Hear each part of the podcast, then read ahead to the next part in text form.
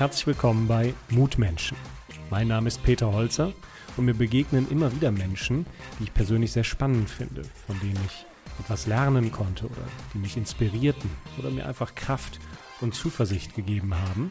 Und damit ich das nicht nur für mich alleine habe, dachte ich mir, ich gründe eine neue Podcast-Serie namens Mutmenschen, damit möglichst viele etwas davon haben. In diesem Sinne, viel Spaß beim Hören.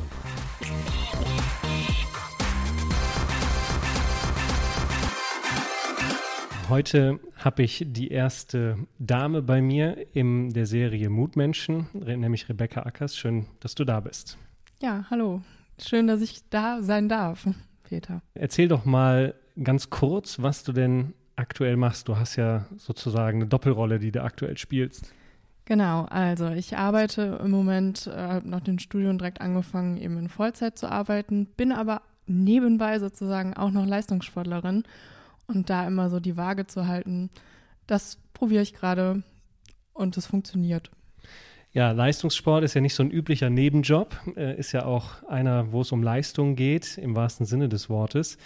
Ähm, fangen wir vielleicht mal ganz vorne an. Wie bist du denn überhaupt in die Welt des Sports gekommen?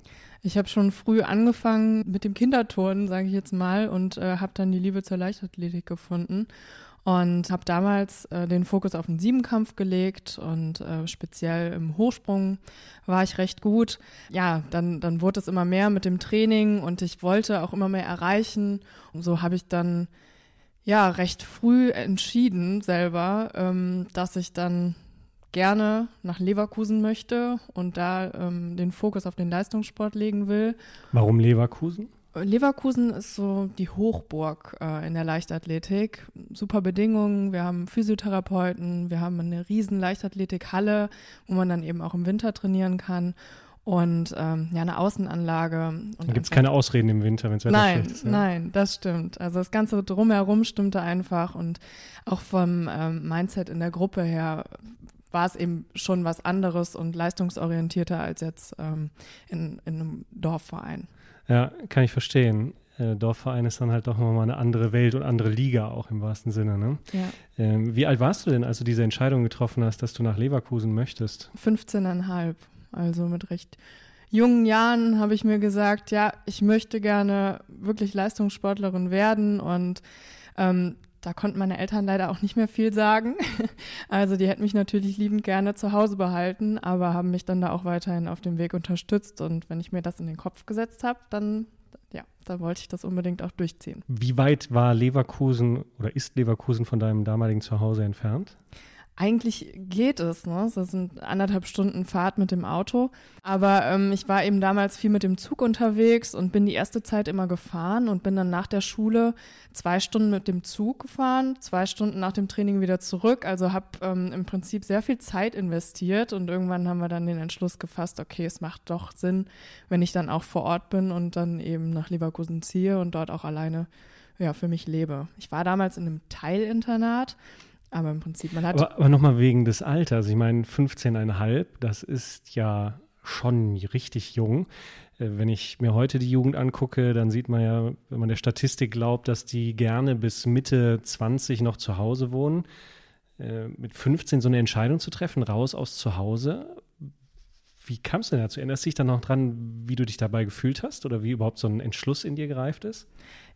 Ich, also ich wollte immer auch früh erwachsen sein. Vielleicht war das auch so ein Ding einfach, dass ich da die Chance ergriffen habe. Ähm, ähm, ja, ich habe mir einfach gedacht, ja, das, das passt schon. Und ähm, ich habe auch immer Unterstützung von zu Hause bekommen. So war es jetzt nicht. Also ich war dann auch am Wochenende häufig zu Hause, aber eben unter der Woche, ja, zur Schule, Sport, Schlafen, Essen. So, das war mein, mein Tagesablauf. Das heißt, du hast auch die Schule gewechselt, logischerweise. Ich habe auch die Schule gewechselt, mhm. genau. Und bin dann damals in der Elf ähm, eben nach Leverkusen gegangen. Also bist du in eine völlig neue Welt gekommen, ja. auch neue Menschen, neue Gruppen, ja. äh, dann auch Sport ist ja auch nochmal alles neu. Ähm, wie hast du dich denn da gefühlt, so als Neuankömmling? Auch das war eigentlich relativ einfach dort, weil ähm, ich bin in der Sportlerklasse gelandet. Das heißt, es waren auch noch ja vier, fünf andere, ähm, die eben auch genauso jung nach Leverkusen gekommen sind. Und so hat sich da dann äh, eine Gruppe entwickelt und wir haben uns da eben gegenseitig unterstützt und geholfen. Und ähm, das, das war eine tolle Erfahrung damals einfach in so jungen Jahren. Du sprichst jetzt von Gruppe, aber mhm. Leichtathletik ist ja eigentlich in den meisten Disziplinen eine Einzelkämpfer- oder Lonely Wolf- äh, Kunst, sage ich mal, wo man mit sich selber eben unterwegs ist. Vielleicht gibt es mal eine Staffel oder so, aber in der Regel ist man ja Einzelkämpfer. Wie wichtig ist denn dir für dich so eine Gruppe gewesen, obwohl du ja eigentlich alleine gekämpft hast im Siebenkampf? Ja, sehr wichtig. Wobei man sagen muss, im Siebenkampf ist das gar nicht so, dass man so Einzelkämpfer ist, ähm, weil ja man eben sieben Disziplinen gemeinsam durchläuft und auch selbst im Wettkampf mit den Konkurrentinnen ist das mehr ein Miteinander als ein, ein Gegeneinander. Ähm, natürlich zählt am Ende, wer dann vorne ist, das ist ganz klar, aber dennoch unterstützt man sich gegenseitig und ja, auf jeden Fall in der Gruppe ist es motivierender, wenn man eben jeden Tag schon weiß, ich sehe eben meine Leute wieder und die Halle ist im Prinzip eine zweite Familie geworden, weil man jeden Tag zusammenkommt, sich zusammen abrackert und ähm, ja, hart trainiert. Wow, das ist schon ein starkes Wort, zweite Familie. Äh, das ja. heißt, das war richtig intensive Bindung für dich auch dort dazu zu gehören und mit deinen Mitstreitern zu trainieren. Ja, das stimmt. Vor allen Dingen auch die, äh, die Bindung zum, zum Trainer, die man dann mit den Jahren mhm. aufgebaut hat. Ja, das war ja wie, wie eine zweite Familie, muss man schon sagen. Der Trainer, wie hat der dich oder euch denn zu Spitzenleistung getriezt? Ich meine, äh, wenn man Spitzenleistung erreichen will, heißt ja auch im wahrsten Sinne des Wortes auch so eine Art von Schmerz zu erleben äh, und über die eigene Grenze hinauszugehen. Vielleicht auch das, wo man denkt, es reicht und es ist vorbei, äh, dann nochmal den Schritt zu gehen, noch eins oben drauf zu gehen, vielleicht nochmal eine Einheit zu machen oder nochmal ein bisschen schneller oder noch eine Wiederholung bei den Gewichten. Wie hat er euch denn da zu dieser Spitzenleistung getrieben?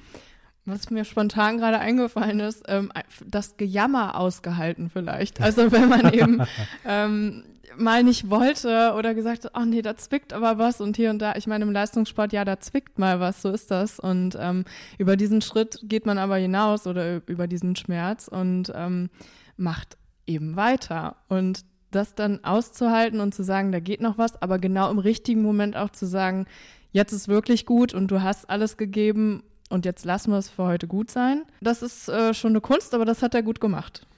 Ich unterscheide ja immer zwischen einem guten und einem schlechten Schmerz. Der gute, mhm. da kann man auch weitermachen, aber der schlechte, das merkt man dann irgendwann auch, wenn es ungesund wäre, weiterzumachen, oder? Wie empfindest du das? Hörst du da auf deinen Körper?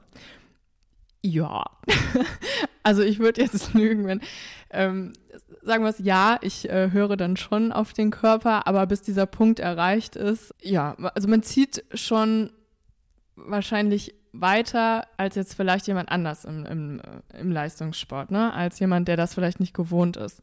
Ich weiß nicht, man hat eben ein Ziel im Kopf und daran möchte man arbeiten und dann überschreitet man auch Grenzen und ob das, also es ist, es muss, es hält sich ist ganz schwierig, da die Waage zu halten, nicht über, ähm, ja, nicht den Körper überzustrapazieren, aber eben auch nicht zu wenig zu machen. Das heißt, man geht schon über seine Grenzen. Wahrscheinlich häufiger als nicht, ne? ja, richtig. Ja auch, ich sag mal, ich habe äh, früher ambitioniert Leichtathletik gemacht, aber sicherlich nicht auf dem Level, äh, wo du unterwegs warst.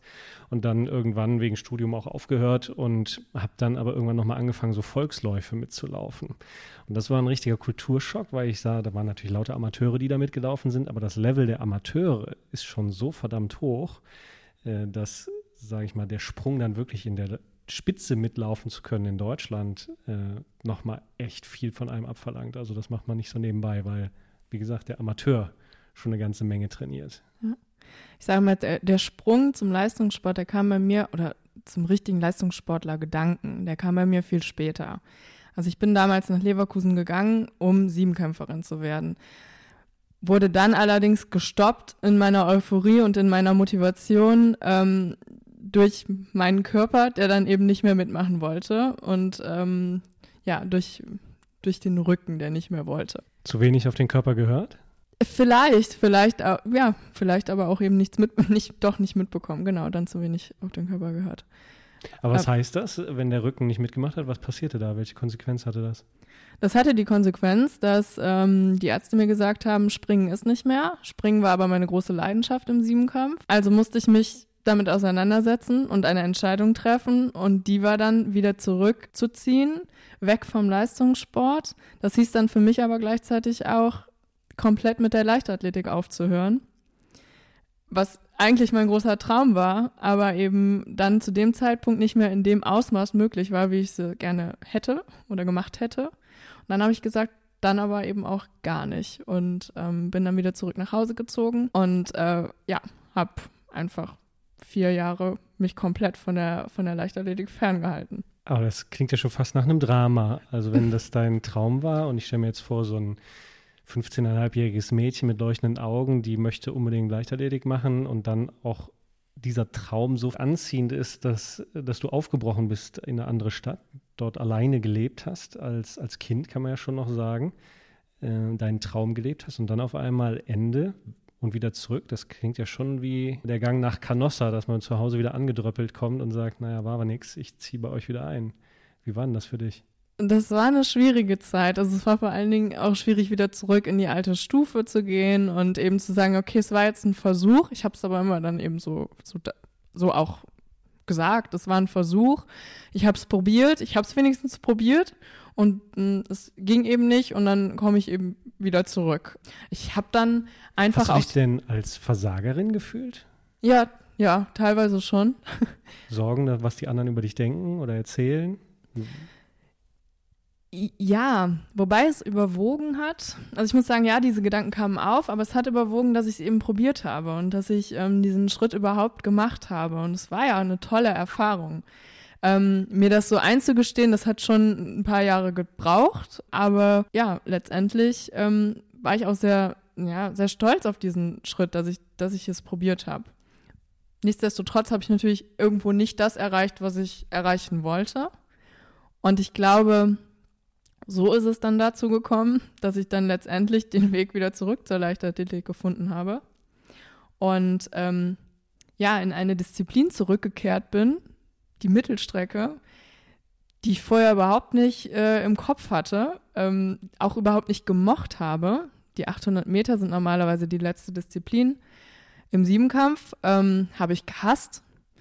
Und ja, dann auf einmal habe ich mit Anfang 20 die Liebe zum Laufen entdeckt. Es wurde natürlich immer mehr vom Training her, weil letztendlich ähm, steckt dieser Ehrgeiz dann doch noch in mir und ähm, ja, ich wollte dann damit mein Glück versuchen und letztendlich wurde es dann, ja, ging es hin zum Leistungssport und äh, auch vom Training. Nochmal langsam, das heißt mit 15,5 ja. raus, dann Siebenkampf ja. in Leverkusen. Wann hat der Rücken gezwickt? Wie lange warst du in Leverkusen? Ähm, bis, 17, also relativ ähm, Zeit. Also ich war ein Jahr in Leverkusen. Okay. Tatsächlich. Es war wie ein Auslandsjahr, nicht in Amerika, Erfahrung sondern in Leverkusen. In Leverkusen, ja. ja. Ist ja genau. auch eine Reise wert, mehr oder weniger zumindest.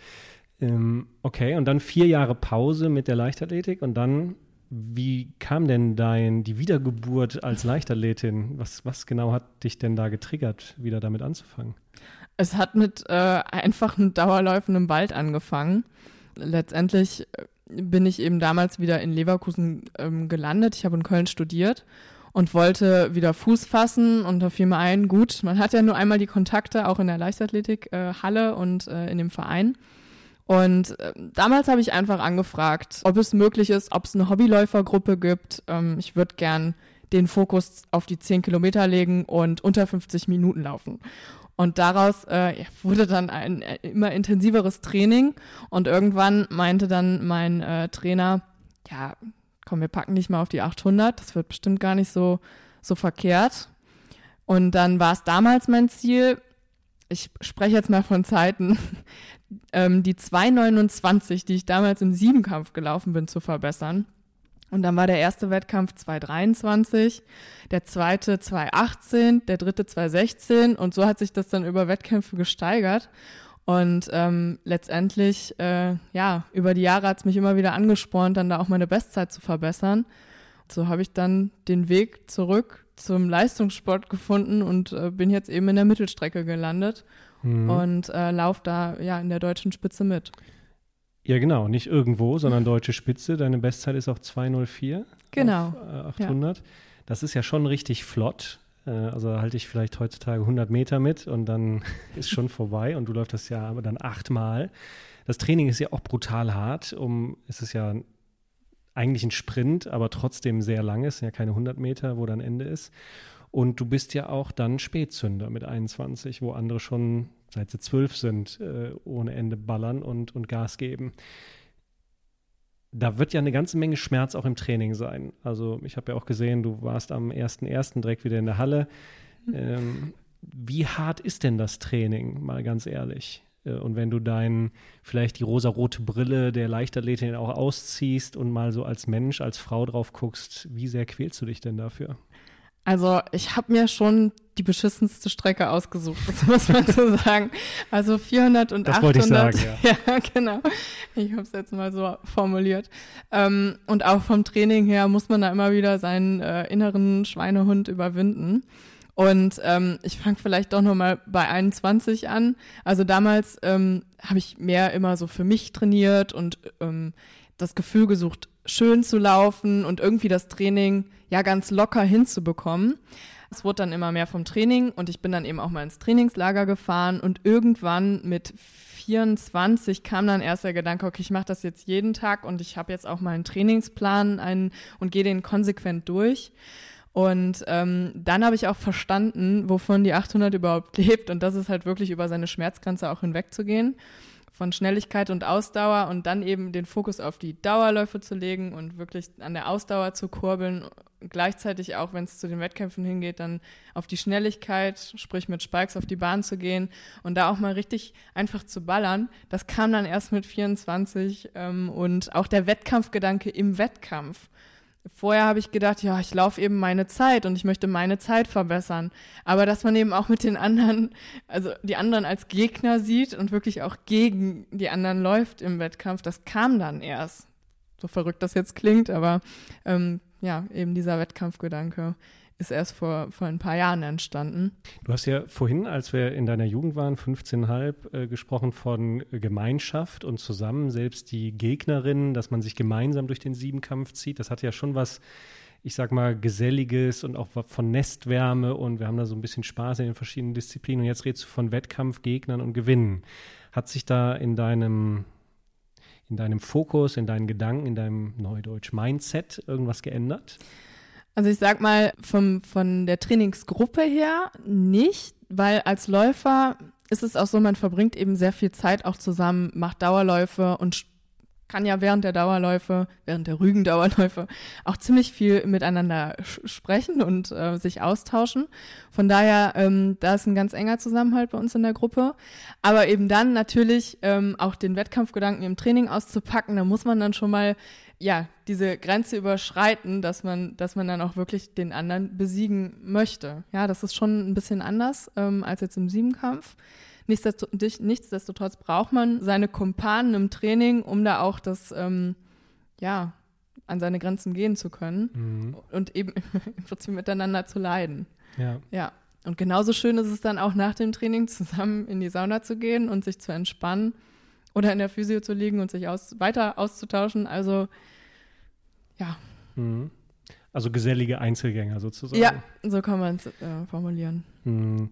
Dieses äh, Sportthema, das äh, also die Leicht oder andersrum, die Leichtathletik ist ja jetzt nicht unbedingt die Disziplin, wo man sehr gut von leben kann. Da gibt es ja andere Sportarten, wo deutlich mehr Geld bezahlt wird. Was weiß ich, Golf oder Tennis oder ähnliches. Ähm, also vermute ich mal, dass du nicht davon primär lebst.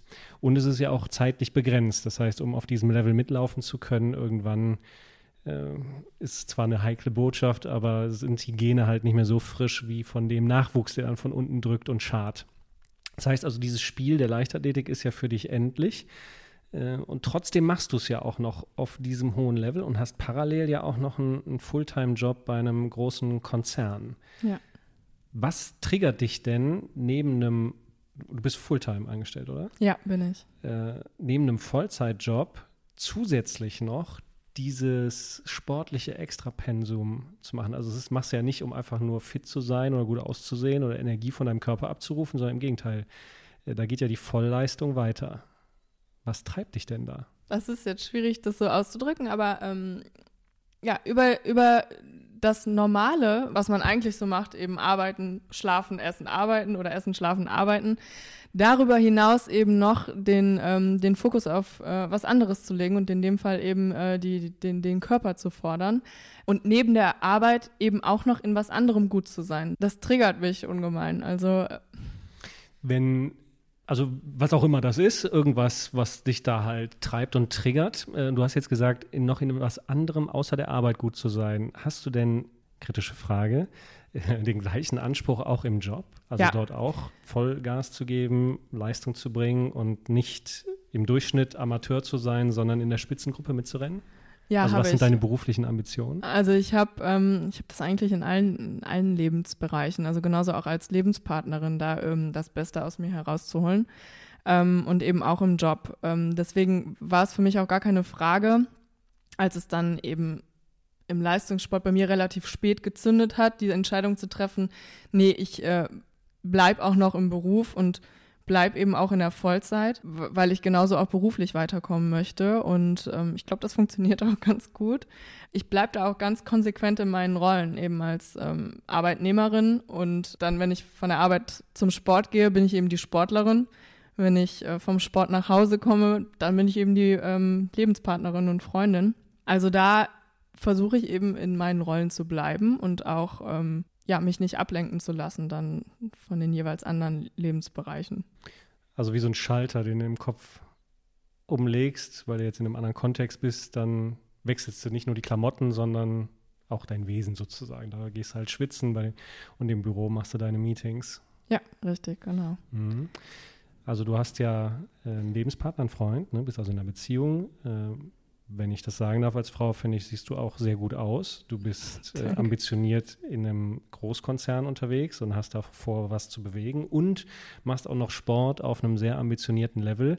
Also verkörperst du ja ziemlich viele tolle Eigenschaften, wofür dich bestimmt viele Menschen auch beneiden, sozusagen in einer Person und ich sage es jetzt mal ganz bewusst, auch ein bisschen provokant, auch noch als Frau in der heutigen Zeit, wo wir viele Diskussionen haben über die Rolle der Frau, Gleichberechtigung, Leistung und ähnliches.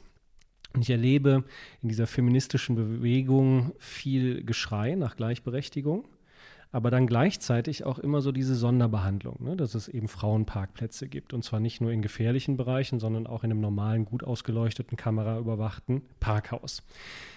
Wie stehst du denn als Frau, die ja einfach nach vorne geht, beruflich, privat, sportlich, äh, Gas gibt und sagt, ich, anscheinend brauchst du ja keine Quoten oder ähnliches, sondern du machst dein Ding einfach.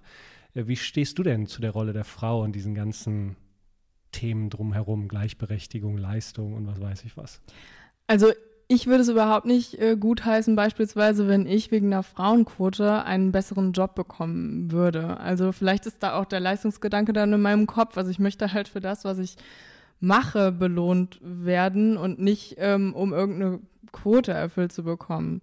Also wenn dann irgendwann die Karriereleiter ein Ende hat, dann hat sie ein Ende und dann gibt es bestimmt auch einen, einen Grund und ähm, eben ja, vielleicht Männer oder eben andere Frauen, die, die dann auch besser sind und dann ist das auch okay so. Aber genau, bis dahin würde ich aber erstmal versuchen, ähm, so, so weit wie möglich zu kommen und dass ich dann auch eben zufrieden bin einfach ähm, mit mir und mit dem, was ich, äh, was ich erreicht habe. Es gibt ja ähm, im Sport, du hast ja selber gesagt, den Begriff des Leistungssport, da steckt der Begriff Leistung ja drin. Ähm, wie nimmst du denn so unsere Arbeitswelt allgemein in Deutschland wahr? Zählt da wirklich Leistung? Haben wir diesen Leistungssportcharakter auch in Unternehmen?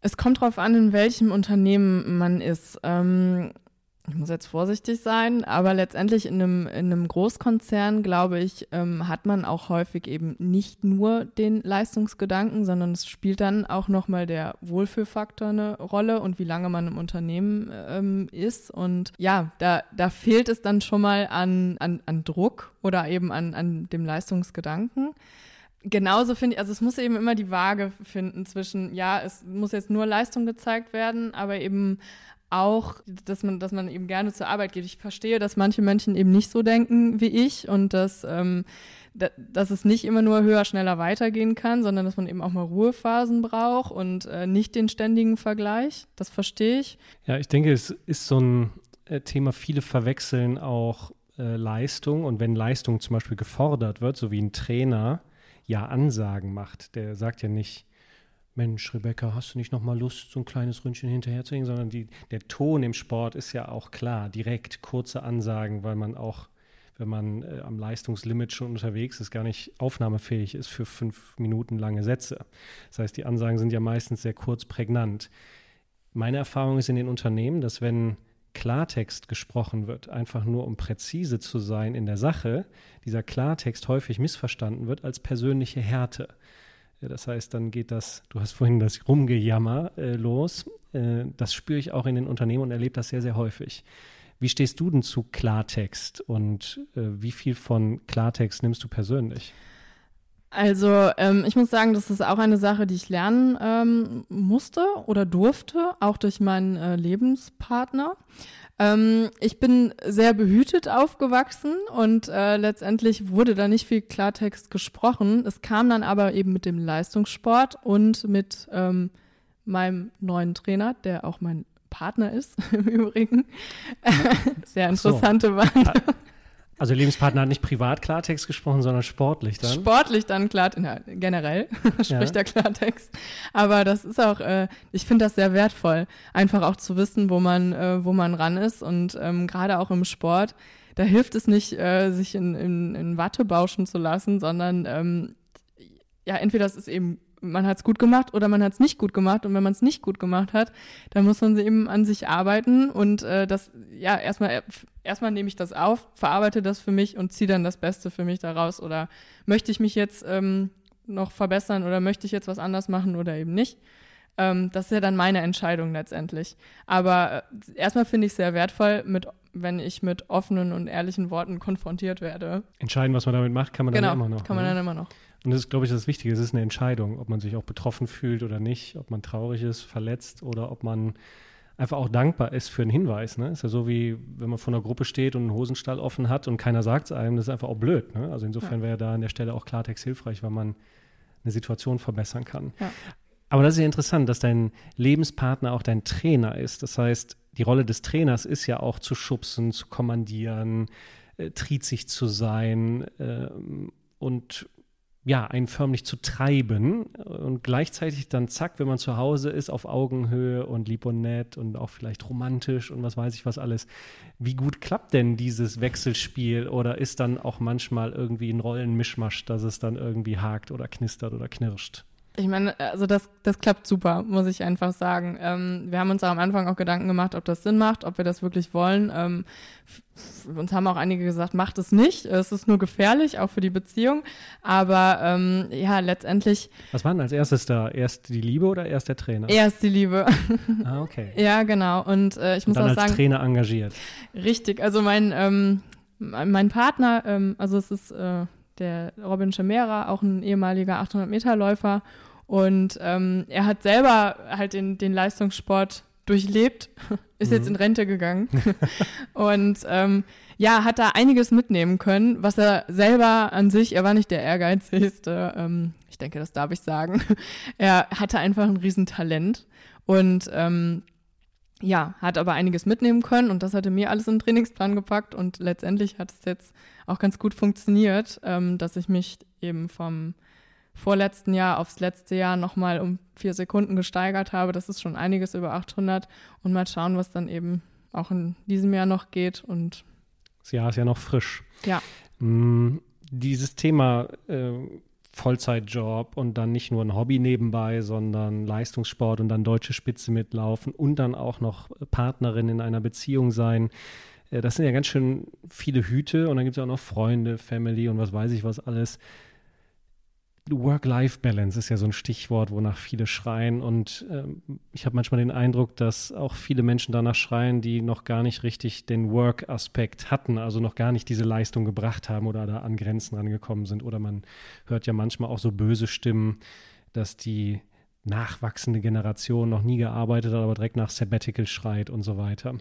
Äh, wie gehst du denn mit dieser Work-Life-Balance um? Oder anders gefragt, welchen Preis zahlst du denn durch diese ambitionierten Hüte, die du aufhast? Man könnte ja auch frech sagen, dadurch, dass dein Trainer dein Lebenspartner ist, hast du es einfach gutes Zeitmanagement hingekriegt, kannst die Zeit effizienter ja, das, nutzen. Das stimmt schon. Da habe ich den auch ab und zu in der Halle dabei. Und ähm, ja, also es ist schon äh, so, dass ich ähm, ab und zu dann auch Verabredungen absage oder ja zum Beispiel zu einem Geburtstag heute Abend jetzt nicht gehe, weil morgen, morgen harte Tempoläufe draufstehen auf dem Plan. Aber da dann eben die Balance zu halten, ähm, dennoch seine lieben Menschen, die man sehr lieb gewonnen hat über die Jahre, ähm, auch immer wieder um sich zu haben äh, und gleichzeitig eben auch den Plan weiter im Blick zu haben und den Job. Das ist äh, ja ein Balanceakt, aber letztendlich füllt mich halt jede Rolle für sich ähm, sehr aus und dadurch, dass ich die Ziele noch habe im Sport und wie du eben schon sagtest, ist das eine begrenzte Zeit, in der ich das machen kann. Also irgendwann ist man dann auch eben zu alt für diesen Sport. Und so lange möchte ich das aber noch durchziehen und ähm, ja, für mich einfach das Beste rausholen, ehe der Körper dann auch gar nicht mehr mitmacht, ne? Und man dann den Fokus auf andere Dinge im Leben legt, wie mhm. Familie. Selektierst du denn dann, womit du deine restliche Zeit privat zum Beispiel verbringst, also mit wem du dich triffst und mit wem du dich nicht triffst? Weil bei mir war es früher so, ich habe ähm, einen Bekanntenkreis gepflegt, aber nachdem ich damals meine Erkrankung hatte und dann auch den Ausstieg aus der Finanzbranche gemacht habe, habe ich einfach nochmal genau überlegt, womit will ich eigentlich meine Zeit verbringen, weil, welche Überraschung, auch meine Lebenszeit ist endlich und man hat nun mal jeden Moment nur einmalig und man kann Zeit nicht nochmal verdienen oder ansparen oder einen Bonus dazu kriegen, sondern irgendwann ist es eben vorbei. Und deswegen bin ich sorgsamer und selektiver geworden, was mein Zeitinvest angeht. Und privat hat das die Konsequenz, dass ich mich auf wenige, und das sind wirklich sehr wenige, kann ich an der Hand abzählen, Freunde konzentriere und diesen ganzen Bekanntenkreis, wo es ja auch oft so ein Verpflichtungsthema gibt, man wird eingeladen, dann muss man zurück einladen und dann hat man nicht eingeladen und dann geht da irgendwas los und laberababa. Ähm, das habe ich konsequent einfach auslaufen lassen. Wie gehst du denn mit deiner Zeit um? Für mich war der positive Effekt, ich habe auf einmal keinen Freizeitstress mehr, sondern viel Qualitätszeit. Wie machst du das? Ja, es ist ähm, genauso, wie du das schilderst. Letztendlich beschränkt man sich tatsächlich auf die Menschen, ähm, die einem wirklich am Herzen liegen und mit denen man einfach auch die Zeit verbringen möchte. Klar fühlt man sich manchmal dann auch als soziales Ego, wenn man dann ähm, sagt, nee, sorry, aber das passt jetzt wirklich einfach gar nicht mehr ähm, in, in den Zeitplan und dann ist das eben so. Und sich davon frei zu machen, also von diesem sozialen Druck, ähm, wie du ihn eben geschildert hast, das ist manchmal gar nicht so einfach, aber ähm, letztendlich fühlt man sich dann doch freier. Ja, es ist so diese, dieser Gedanke, ich nenne das in meinem Buch ja den gemocht werden wollen Virus. Äh, was denken andere über mich, wenn ich das jetzt sage oder das jetzt mache? Äh, aber es ist gleichzeitig auch die größte Bremse, weil man sich so wie so in so einem Spinnennetz ja verklebt und je mehr man das dann macht, irgendwann kann man sich ja gar nicht mehr bewegen. Äh, und am Ende ist man dann überrascht, dass man nicht den Mut hatte, sein eigenes Leben zu leben. Und wenn man diesen Mut aufbringen möchte, muss man eben auch mal Kante zeigen, Entscheidungen treffen. Und da mache ich eben eine Tür auf und dafür eine andere zu und trete vielleicht auch dem einen oder anderen dann leicht auf die Füße. Aber ich glaube, das ist ein permanentes Training, außer für die Soziopathen, die, äh, die fühlen das nicht. Ähm, wenn wir bei diesem Thema Mut mal sind, auch Klartext zu sprechen, Kante zu zeigen, ähm, auch Entscheidungen zu treffen, die eine Konsequenz haben, äh, was verstehst du denn unter Mut? Im Prinzip ähm, sich seine eigenen Ziele zu setzen und ähm, diese mitzutragen, bis man sie ähm, erreicht hat und eben auch mit allen Konsequenzen zu leben, die daraus entstehen, also um dieses Ziel zu erreichen. Und geht man eben auch schon mal Wege, die vielleicht nicht so, nicht so schön sind. Und da aber weiterzumachen und dran festzuhalten. Auch dann, wenn es schwierig wird. Auch dann, wenn es schwierig wird. Mhm. Das unterscheidet dann ja meistens auch den, der es schafft. Und selbst schaffen ist ja auch relativ. Das heißt ja nicht immer erfolgreich sein, so wie dein Anfang mit dem Siebenkampf.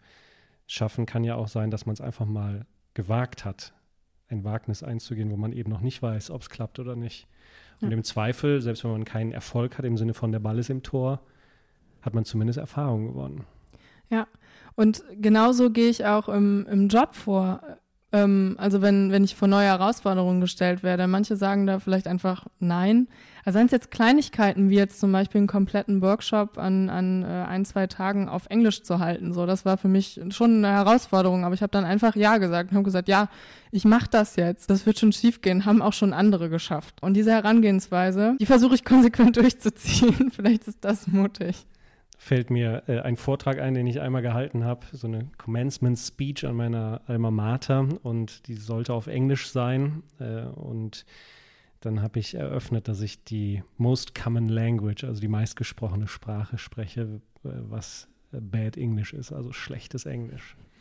Aber so ist es eben, wenn man keine Muttersprache spricht. Ne? Und da sind wir ja zum Glück nicht alleine mit. Ja, richtig.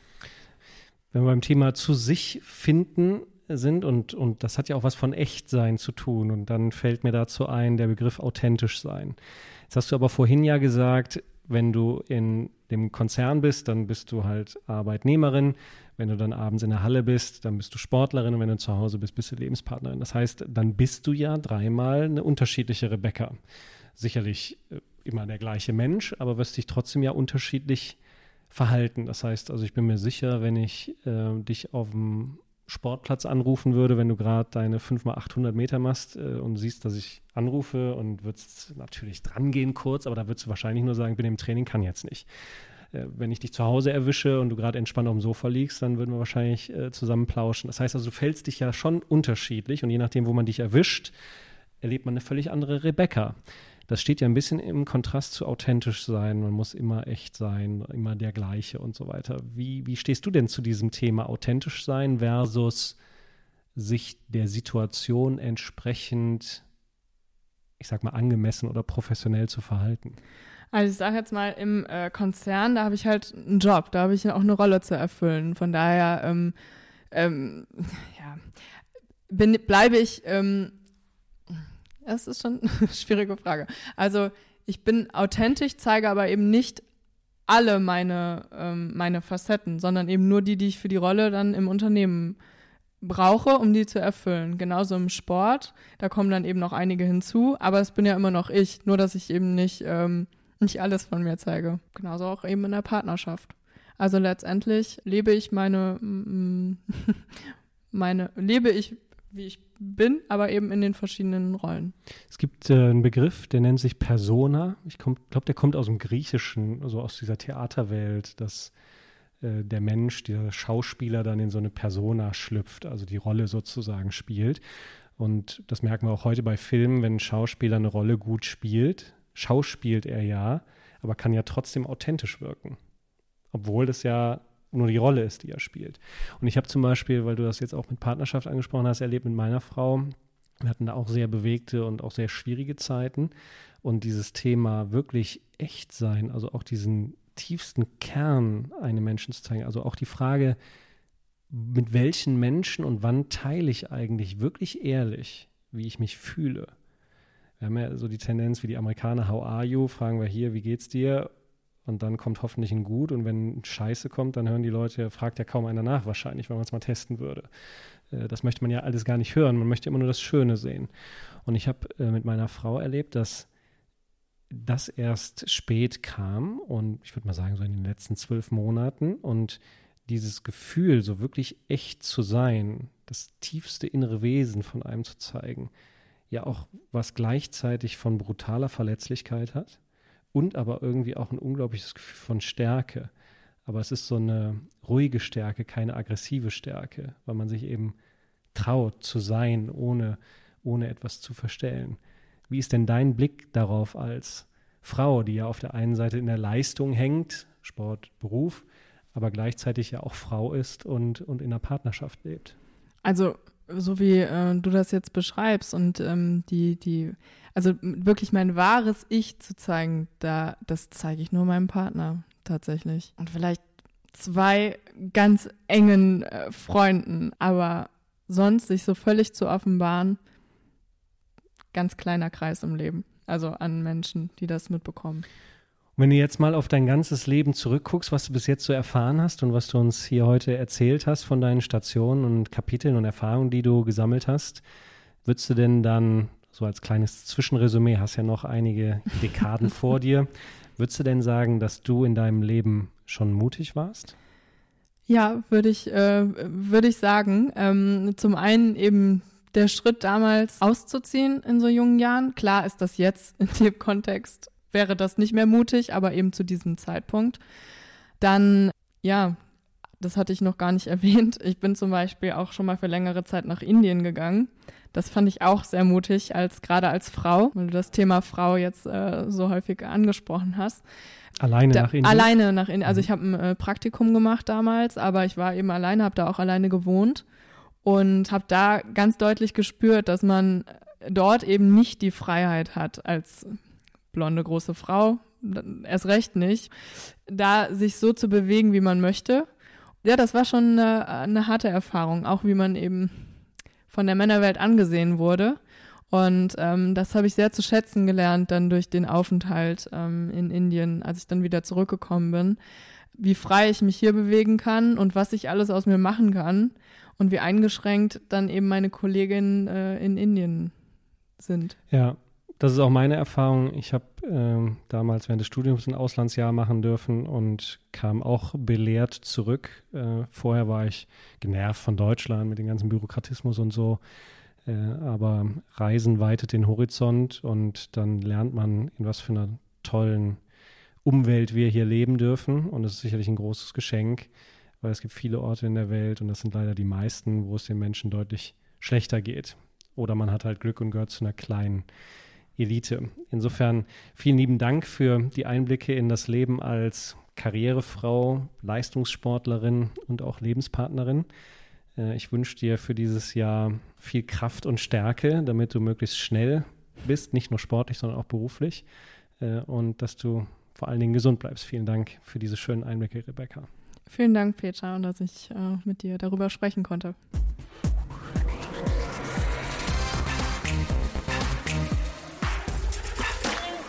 Das war eine Folge der Mutmenschen. Wenn Ihnen der Inhalt gefallen hat, dann habe ich noch zwei Tipps für Sie. Schauen Sie doch mal auf meine Homepage www.peterholzer.com. Dort finden Sie weitere Videos, Audiomaterial oder auch Texte zum Lesen. Und der zweite Tipp ist mein aktuelles Buch. Es trägt den Namen Mut braucht eine Stimme, wie Sie Ihrem Leben Wirkung geben. Lesen Sie doch mal rein. Bis dahin bleiben Sie gesund.